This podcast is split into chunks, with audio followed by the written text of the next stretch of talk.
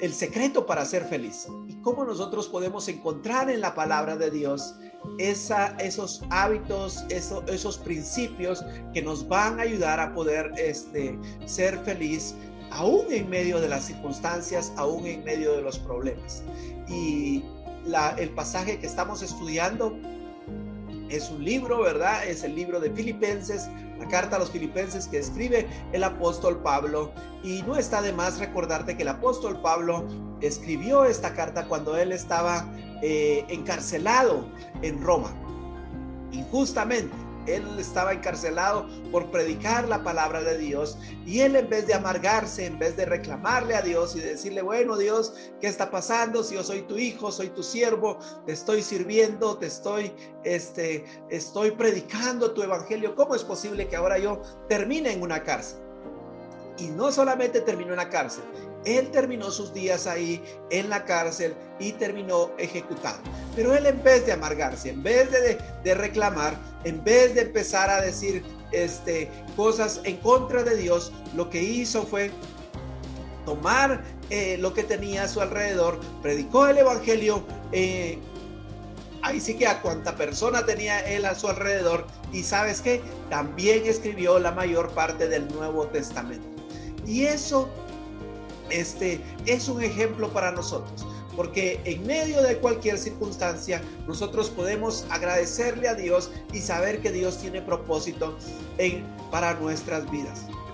Ahora, la semana pasada vimos algunos hábitos que nosotros podemos implementar en nuestra vida diaria para poder ser feliz y poder este, mejorar nuestras relaciones personales.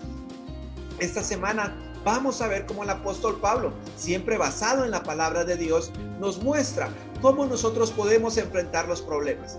A nadie le gustan las enfermedades, las dificultades, esos factores estresantes que tienden a demandar atención y desgastar nuestras fuerzas, reduciendo nuestro enfoque hasta que nuestros problemas se vuelven más grandes y todo lo demás se pone de lado. O sea, se pone como decimos normalmente, patas arriba. Lo que necesitamos en esos momentos es un destello de la grandeza y la majestad de nuestro Dios. Poner nuestra mirada en Él cuando tenemos problemas, cuando tenemos dificultades, nos ayuda a ver nuestros problemas desde la perspectiva adecuada.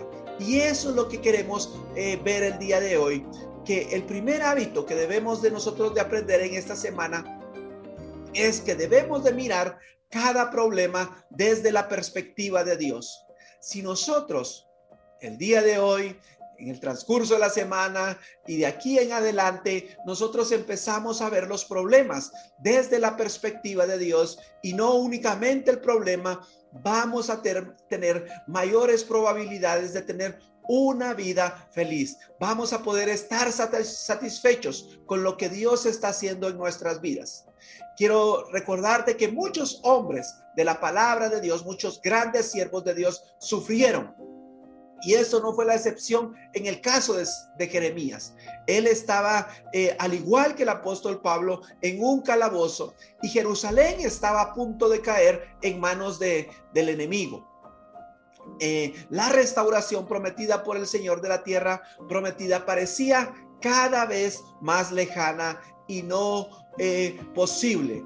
Era casi imposible que se pudiera llevar a cabo un rescate por la ciudad de Jerusalén. Pero Jeremías volvió sus ojos a Dios, recordó el gran poder del Señor, de su Dios, su amor inagotable, su promesa a Israel y su conocimiento absoluto de lo que estaba sucediendo. Las palabras de la oración de Jeremías en su libro, en el capítulo 32 y versículo 17, dice, nada es imposible para ti. Él reconoce, Señor, yo sé que tú nos amas, yo sé que tú quieres hacer lo mejor para nosotros y reconozco que nada es imposible para ti. Y siguen siendo verdades el día de hoy.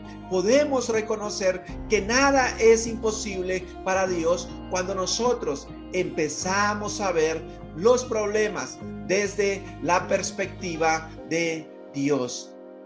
Aunque queramos que nuestros problemas se resuelvan de inmediato, lo que necesitamos es una visión mayor.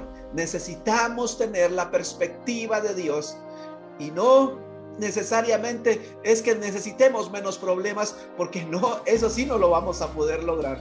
Jesús dijo, en el mundo tendréis aflicción. ¿Y sabes qué? Eso también forma parte de las promesas que Dios ha dejado para nuestra vida. Yo sé que no es una palabra muy adelantadora, pero no necesitas tener menos problemas. Lo que tú necesitas es tener la visión que tenía Jeremías, es tener la visión que tenía el apóstol Pablo de poder ver las cosas desde la perspectiva de Dios. Cuando tú te enfocas, cuando tú miras las cosas de acuerdo a la perspectiva de Dios, no importa cuántos problemas tengas a tu alrededor, tú puedes decir como Santiago y hacer lo que dijo eh, Santiago cuando escribe a todos aquellos que habían sido dispersos porque tenían persecución, porque los querían matar. Eh, Santiago les dice a ellos y nos dice a nosotros, ¿sabe qué? Gócense, alégrense cuando se encuentren en diversas pruebas, cuando tengan muchos problemas, ustedes deben de gozarse, deben de alegrarse. La gente que es feliz tiene una mayor perspectiva, tiene una visión global. Ellos ven la imagen completa, el cuadro completo. Cuando yo veo la imagen completa, cuando no veo solo las cosas desde mi perspectiva, sino que desde la perspectiva de Dios, eh, este, yo puedo avanzar. En cambio, si lo estoy viendo, si me enfoco solo en los problemas, me voy a desanimar, me voy a frustrar y sabes qué, vas a vivir infeliz. Y la razón de tu infelicidad es porque no puedes ver lo que Dios está viendo. Al iniciar el apóstol Pablo, el versículo 12, siempre en Filipenses capítulo 1, él dice, mis amados hermanos, quiero que sepan que todo, él dice todo, no dice algunas cosas, no, todo lo que me ha sucedido en este lugar, ¿en qué lugar? Él está preso en Roma, recuérdate, ha servido para difundir la buena noticia. Ahora, el apóstol Pablo siempre vivió para agradar a Dios, para poder anunciar su propósito de vida era poder anunciar la palabra del Señor, poder difundir la palabra de Dios. Y él siempre había anhelado poder llegar a Roma, poder anunciar y predicar el Evangelio en la ciudad de Roma. ¿Sabes por qué quería predicar ahí? Porque él sabía que era la ciudad donde eh, había más concurrencia, donde toda la gente llegaba. Básicamente, en la época del apóstol Pablo, Roma era el centro del mundo. Y él lo dice y lo expresa cuando él escribe a los romanos. Él dice en el capítulo 1, versículo 11 y 12, siempre pido en mis oraciones, no pidió solo una vez, sino que en varias oportunidades, él dice, siempre pido en mis oraciones que si es la voluntad de Dios, por fin me abra ahora el camino para ir a visitarlos. Tengo mucho deseo de verlos, para impartirles algún don espiritual que los fortalezca. Él está enfocado en bendecir, Él está enfocado en poder anunciar la palabra de Dios. Pero Pablo tenía ese plan, pero Dios tenía otro plan para el apóstol Pablo. Pablo estaba hablando eh, a la corte eh, del, del emperador, de Nerón, del rey César. Pero Dios le dice, ¿sabes qué? Eh, Pablo, yo tengo un plan, está muy bien ese plan, pero sabes que tengo un mejor plan. Te voy a mandar a Roma, pero vas a ir en otras condiciones. Vas a estar preso y ahí vas a poder anunciar la palabra de Dios. El apóstol Pablo lo ve desde la perspectiva de Dios y en vez de quejarse, en vez de decir, Señor, yo te pedí venir a Roma, pero no en estas condiciones, él empieza a predicar. Él puede decir, mis amados hermanos, quiero que sepan que todo lo que me ha sucedido en este lugar ha servido para difundir la buena noticia. Él ha sido llevado preso. Él empieza a anunciar la palabra de Dios y acepta el plan de Dios para su vida. Y Dios este, lo pone a predicar preso. Pero sabes que también, mientras que él estuvo preso, él escribió la mayor parte del Nuevo Testamento. Así que Eh, el apóstol Pablo puede decir, bueno, yo tenía mi plan, pero Dios tenía un plan mayor. Dios, él puede decir, puedo estar feliz porque veo lo que Dios está haciendo a través de mi problema. Cuando enfrentas un problema, esa debe de ser tu perspectiva. Verlo desde la perspectiva de Dios y decir, gracias Dios por los problemas, gracias por las dificultades, porque sé que tú estás obrando a través de ellos. Cuando tú enfrentas un problema en fe, puedes decir juntamente con el apóstol Pablo y puedes encontrar, muchas veces vas a encontrar muchos beneficios. Y el apóstol Pablo, que estuvo encarcelado, él vio dos beneficios, dos bendiciones, no solamente para él, aparte de que escribió el Nuevo Testamento, anunció la palabra, pero sabes qué, también él fue un testimonio para los no creyentes. Cuando los cristianos enfrentan grandes problemas en fe, esto se convierte en un testimonio para las personas que no creen de a Cristo Jesús. Él dice en el versículo 13, te lo voy a leer, dice, pues cada persona de aquí, incluida toda la guardia del palacio, sabe que estoy encarcelado por la causa de Cristo.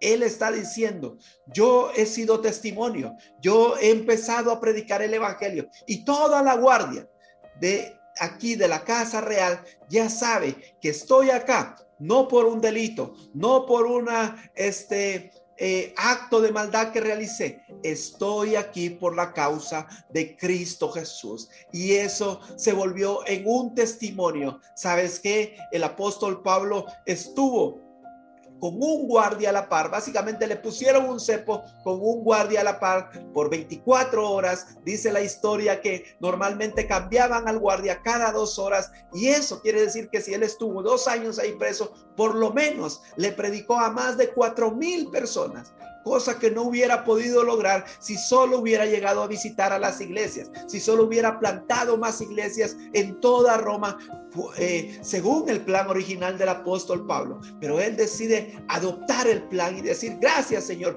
por esta oportunidad que me das de predicar acá. Y voy a predicar donde tú me has puesto. Pero hay una segunda, hay un segundo beneficio que nosotros podemos encontrar cuando enfrentamos los problemas con fe, así como los enfrentó el apóstol Pablo.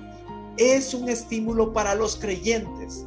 Él, cuando fue encarcelado, predicó el Evangelio y además vio ese problema con los ojos de Dios. Esto fue un estímulo para los creyentes. Mira lo que dice el versículo 14. Y dado que estoy preso, la mayoría de los creyentes de este lugar ha aumentado su confianza y anuncia con valentía el mensaje de Dios sin temor. Esta palabra es maravillosa porque en medio de los problemas no solamente tú vas a ser edificado, vas a verlo desde la perspectiva de Dios, no solamente vas a ser de testimonio para los que no son creyentes, porque van a ver que tú te mantienes firme, que tú sigues sirviendo a Dios aún en medio de los problemas, pero sabes que también va a ser de un estímulo para los creyentes, para los hermanos en Cristo, porque Él dice, aquí estoy predicando y cuando los otros hermanos han visto que yo predico con de nuevo la palabra, ellos también han, aumentado su confianza y ahora con más fuerza anuncian el Evangelio de Cristo Jesús. ¿Alguna vez has pensado que Dios quiere utilizar tus problemas, esos problemas que estás atravesando por la misma razón? Es decir, que sea un testimonio para las personas que no conocen a Dios, que sea un estímulo, que sea un, un este, eh, una frase, que sea un testimonio para animar a, las, a los otros creyentes a seguir creyendo, a seguir adelante a pesar de los, de los problemas, de las dificultades. Cuando tú tienes un problema financiero y sales y Dios te provee y Dios suple, ¿sabes qué? Eso, cuando tú lo testificas, va a servir de ánimo, va a seguir de, eh, de confort para alguien más, para que él pueda seguir creyendo. Cuando tú sales de una enfermedad, cuando tu eh, matrimonio, tu familia es restaurada, todo eso cuando tú testificas va a servir para que otros cristianos puedan seguir adelante, para que los que no conocen a Dios reciban el testimonio de que Dios es el que obra, de que Dios es el que transforma nuestras vidas. Y podrás decir como Pablo, amigos, quiero que sepan que todo lo que me ha sucedido ha servido. ¿Sabes qué? Tu problema tiene un propósito.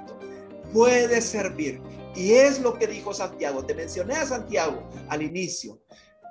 Hermanos, quiero que ustedes se gocen cuando se encuentren en diferentes problemas, en diferentes dificultades. Y mira, esto es contradictorio, ¿verdad? Con toda la cultura de hoy en día. El mundo nos dice, tienes que disfrutar, te mereces esto, te mereces aquello, debes de disfrutar la vida. Y en cambio el apóstol Pablo hoy nos está enseñando que puedo yo gozarme en medio de las dificultades y saber de que Dios tiene un propósito en medio de mis problemas, en medio de las dificultades. Él dice, todo lo que me ha acontecido y todo lo que a ti te va a acontecer, si lo ves desde la perspectiva de Dios, puede servir, tiene un propósito y el propósito primordial es que sea anunciado el Evangelio. Debemos de creer que la voluntad de Dios es perfecta. Y hay muchos misterios en la vida, cosas que no podemos explicar. Cristianos que sufren eh, muchas tragedias, muchos problemas, muchas dificultades y a veces pareciera que no hay diferencia entre los que son cristianos y los que no lo son, porque los mismos problemas, las mismas dificultades y a veces exponencialmente sufrimos más los que estamos en Cristo Jesús, pero sabes que puedes confiar en que la voluntad de Dios es perfecta, es agradable y es buena para nuestras vidas. Cuando nosotros seguimos a Cristo Jesús, no importa cómo puedan verse nuestros problemas, cómo puedan verse nuestras situaciones, nosotros podemos decir como el salmista, en cuanto a Dios, perfecto es su camino. Nosotros podemos confiar que la perfecta voluntad de Dios es agradable, es buena y que los pensamientos que Dios tiene acerca de nosotros son pensamientos de bien. Debemos de creer que todas las cosas ayudan a bien a aquellos que aman a Dios. Nada ocurre en la vida de un cristiano por casualidad. La palabra de Dios dice, y sabemos que los que aman a Dios, todas las cosas les ayudan a bien. Esto es, a los que conforme a su propósito han sido llamados dice Romanos capítulo 8 y versículo 28. Cuando nosotros vemos los problemas desde la perspectiva de Dios, al igual que Jeremías, al igual que el apóstol Pablo, al igual que muchos hombres, igual que Daniel cuando fue lanzado al pozo de los leones, mira, vas a poder ser un hombre, una mujer feliz, porque vas a ver los propósitos de Dios cumplirse en tu vida. Padre, en el nombre de Cristo Jesús. Dios Todopoderoso, te damos gracias por esta oportunidad que nos has dado de poder aprender de tu palabra, de poder, Señor Jesús, este, aprender que si queremos ser felices, si queremos nosotros crecer en el conocimiento de quién eres tú, debemos de aprender a ver y tener la perspectiva tuya en medio de cualquier problema, en medio de cualquier dificultad. Y podemos comprender y podemos decir como el apóstol Pablo, todo, todo lo que me sucede ha servido, ha sido bueno. Al final le he podido ver el beneficio. Gracias, Señor Jesús. Ayúdanos a tener esa perspectiva. Ayúdanos a ver los problemas de aquí en adelante, no como algo que solamente viene a causarnos sufrimiento, que de hecho sí lo causa, pero en medio de ello podemos decir como Santiago, yo me gozo porque estoy en muchas dificultades, en muchos problemas. Gracias Señor, porque tus propósitos son buenos. Tu perfecta voluntad y tus pensamientos acerca de nosotros son siempre pensamientos de bien y tu perfecta voluntad es buena, agradable y es perfecta y la aceptamos en nuestras vidas con gozo, con alegría, porque tú eres bueno y para siempre es tu misericordia. Amén y amén.